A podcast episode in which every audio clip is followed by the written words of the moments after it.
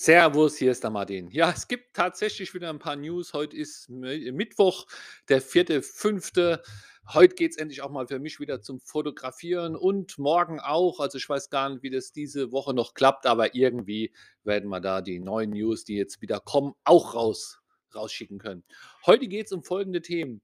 Äh, 'n BMW-Motorradfahrer, ein Polizist erklärt, warum sein E-Motorrad besser ist wie Verbrenner. Ich habe ein neues Video hochgeladen auf YouTube. Äh, Tesla verkauft die Models 3, sobald sie auf der Homepage sind. Es gibt eine Bildergalerie mit, ja, wie ist es überschrieben, den hässlichsten E-Autos. Da bin ich aber gar nicht dieser Meinung. Äh, Tesla plant neue Supercharger-Stationen, da gibt es ein Update dazu. In Thüringen gibt es eine Förderung, auch in Nordrhein-Westfalen gibt es eine Förderung. In Paris hat es gebrannt, die Elektrobusse oder einer davon. Und es gibt einen neuen E-Roller, den ich sehr cool finde. Fangen wir direkt vorne mal an. Äh, hier ist so ein Artikel im Fokus. Übrigens alle Links natürlich auch in den Shownotes unten dran direkt zum Anklicken. Und hier äh, ist es so, dass in Bayern Polizisten Elektromotorräder haben, wohl zum Test oder ich weiß gar nicht so genau. Äh, und der Polizist, äh, die sind von dem Motorrad überzeugt bla bla bla. Ist also viel, viel Information. Aber was fand ich besonders interessant? Natürlich braucht es einer gewissen Vorplanung, dass man immer laden kann. Aber was dann hier unten stand, einer der positiven Punkte war, weil er mit Schrittgeschwindigkeiten bei Demos besser zu Rande kommt. Also wenn so eine Demo ist und alle laufen so vor sich her und die Polizei muss so hinterherfahren oder nebenher, dann kann man damit wohl besser fahren wie mit so einem großen Verbrenner, der für niedrige Geschwindigkeiten vielleicht gar nicht ausgelegt ist, wo man die Kupplung immer wieder ziehen muss oder bremsen muss und scheinbar geht es beim E-Auto. Äh, warum warum bringe ich's in die News rein? Weil da hätte ich überhaupt nicht dran gedacht, an an so einen Vorteil, ne? Aber man sieht's, man muss da immer man kann's gar nicht alles planen. Die Anwender, die kommen drauf auf Vorteile, auf die kommt bestimmt kein Marketingmann von alleine drauf. Auf YouTube habe ich ein neues Video hochgeladen und zwar probiere ich einen Tarifrechner aus, äh, im Internet. Und, äh, da findet man Tarife sortiert nach Preisen, wenn man vorher seine Variablen eingegeben hat, also wie viel man lädt und ob man eher DC oder AC lädt. Ich mache das da einmal vor. Und in den Kommentaren hat schon einer geschrieben, äh, Dirk, dass, äh, dass er da sogar einen guten Tarif gefunden hat.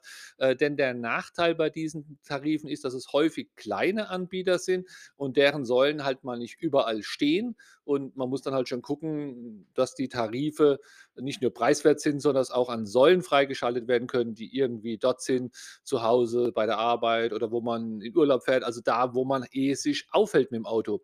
Aber das Beste ist einfach mal selbst drauf zu gucken und äh, schau das Video an. Den Link zu meinen Videos findest du auch unten in den Show Notes im Tesla-Magazin stand ein witziger Artikel und zwar gab es, oder was heißt witzig, das zeigt eigentlich mal, wie, wie eng es ist in Deutschland mit E-Autos. Es waren auf der Tesla-Homepage drei Model 3, also drei Stück vom Model 3 zu verkaufen und innerhalb von ein paar Minuten waren die weg. Das hat einer getwittert, jetzt sind sie da und 23 Minuten später hat er getwittert, jetzt sind sie weg. Also wahrscheinlich war es noch in noch kürzerer Zeit weg. Und das waren jetzt nicht die billigsten oder so, sondern einfach hier, wie sie gerade überhaupt irgendwie verfügbar sind. Ich war gestern Laden, da stand äh, 'ne Dame neben mir an der Ladestation, die hat einen Polestar gehabt, der war so, ja, so so so so hellblau irgendwie. Mir hat es gut gefallen, ich habe sie noch angesprochen, auch die Farbe. Hat sie gesagt, ja, sie hat die Farbe gar nicht ausgesucht ausgesucht, sondern das Auto stand halt gerade noch da, deswegen hat sie den genommen, freut sich jetzt aber im Nachhinein auch, dass es, äh, dass es den Leuten gefällt. Und das sieht, wie, wie knapp das alles ist, ja, wie die Leute im Moment hinterher sind hinter E-Autos.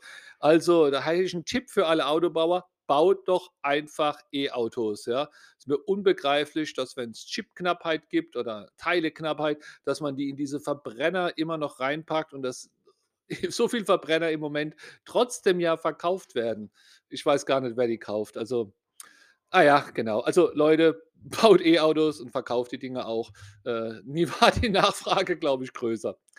Und dann gibt es hier auf Giga äh, gibt's 'n ja, 'n gemeinen gemeinen Bericht, der heißt: „Diese neuen E-Autos sind einfach zu schrecklich, um nicht hinzusauen zu schauen.“ Und das ist so eine Bildergalaxie Galerie, die kann man durchklicken. Ja, da ist der BMW i3. Ich finde den gar nicht schrecklich. Also, ich ich glaube, die haben das ein bisschen mit schrecklich nicht richtig formuliert. Ich glaube, außergewöhnlich oder so was wäre da das treffendere Wort, weil, äh, es ist natürlich auch immer Geschmackssache, ne? Der Opel Rocks mit seinen 2 Türen, die gegenseitig in die unterschiedlichen Richtungen aufgehen.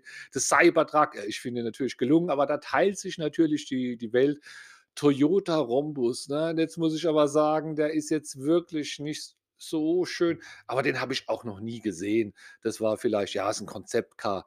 Der Twizy, den finde ich goldig. Also, guck selbst mal durch, bilde dir selbst mal deine Meinung. Du findest da also das Mikroline, das eine oder andere Auto, äh, wo dich dann doch überrascht. Citroën AMI, also Jurassic Park. Also, es gibt hier wirklich schöne schöne Sachen. Lohnt sich, den Link anzugucken. Tesla plant viele neue Supercharger-Stationen in Deutschland. Ja, ich erinnere mich noch, das hatten wir vor 'n paar Wochen auch in den News drin.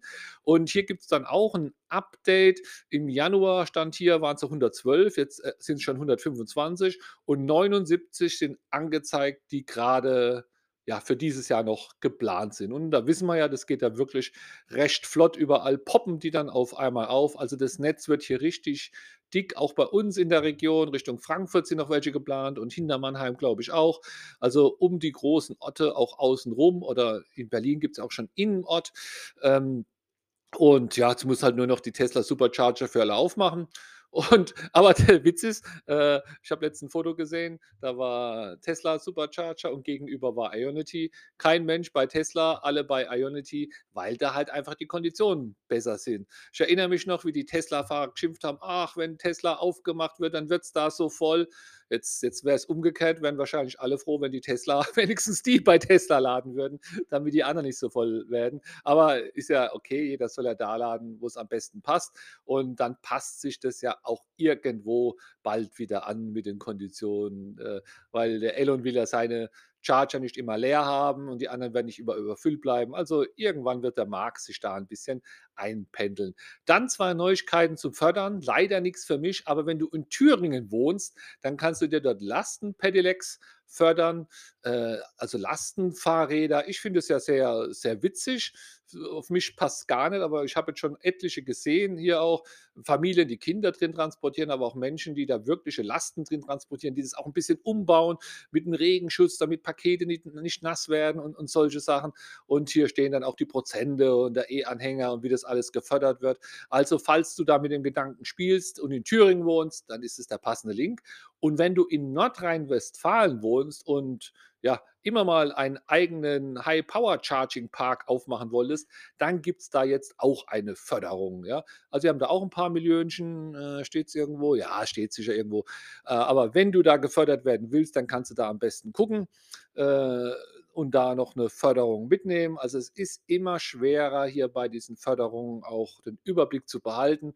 Äh, muss ich ja auch nicht, aber ich denke, wenn du jetzt irgendwas Spezielles vorhast, egal ob's 'ne Wallbox installieren ist, 'n E-Auto kaufen, 'n Pedelec kaufen, irgendwas mit mit mit Chargen zu machen, Mensch, da musst du dich wirklich vorher gut informieren, dass dir hier nix durch die durch die Lappen geht. 'N Nachbar 'n entfernter Nachbar hat mir letztens erzählt, er hat, äh, Dings, wie heißt's, äh, in sein Haus, diese Heizung Wärmepumpe installiert und hat er irgendwie 40 oder 45 % vom Staat gekriegt. Also, es war mir auch völlig fremd. Gut, ich habe mich auch nicht dafür interessiert, aber fand ich wirklich 'n guten Zuschuss und dann war das gar nicht mehr so arg viel teuer wie wie 'n neuer Gasheizkessel.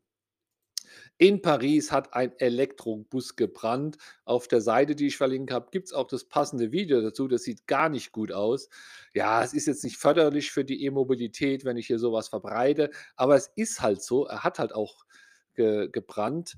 Ähm, und, äh, 149 wurden jetzt dort erst mal aus dem Verkehr gezogen in Berlin äh, in in Paris, dürfen da erst mal nicht fahren, bis das da geklärt ist. Ja gut, ist halt so, ab und zu brennen sie auch, aber natürlich auch hier der Hinweis, dass die Fahrzeuge, wo viel öfters brennen, sind die PKWs. Warum? Ja, es gibt natürlich viel mehr und die sind auch eigentlich im Schnitt älter wie E-Fahrzeuge, aber prozentual gesehen sind die E-Fahrzeuge immer noch noch besser. Und es hat auch 'n 'n logischen Grund, gell? So 'n Verbrenner, da wird ja alles heiß und da sind auch explosive Flüssigkeiten an Bord und es sind lauter bewegliche Teile.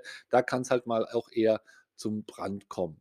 Hoffen wir, dass hier Fehler entdeckt werden und auch noch, äh, repariert oder vermieden werden. Ich habe letzten Beitrag gehört Wo war denn das? Also, auch irgend so Start-up oder irgend so Firma, die hat auch so 'n Schalter entwickelt und der kann eigentlich nur ganz schnell die Hochvoltbatterie vom Bordnetz trennen, wenn irgendwas ist. Also, das ist wie so 'n Feuerlöscherschalter. Der macht klack und dann ist es einfach getrennt, wenn 'n Unfall ist oder wenn Feuer ausbricht, so dass er eigentlich gar nicht mehr Feuer fangen sollte. Also, ich weiß gar nicht, wie das war, fällt mir jetzt halt hier einfach zusätzlich noch ein.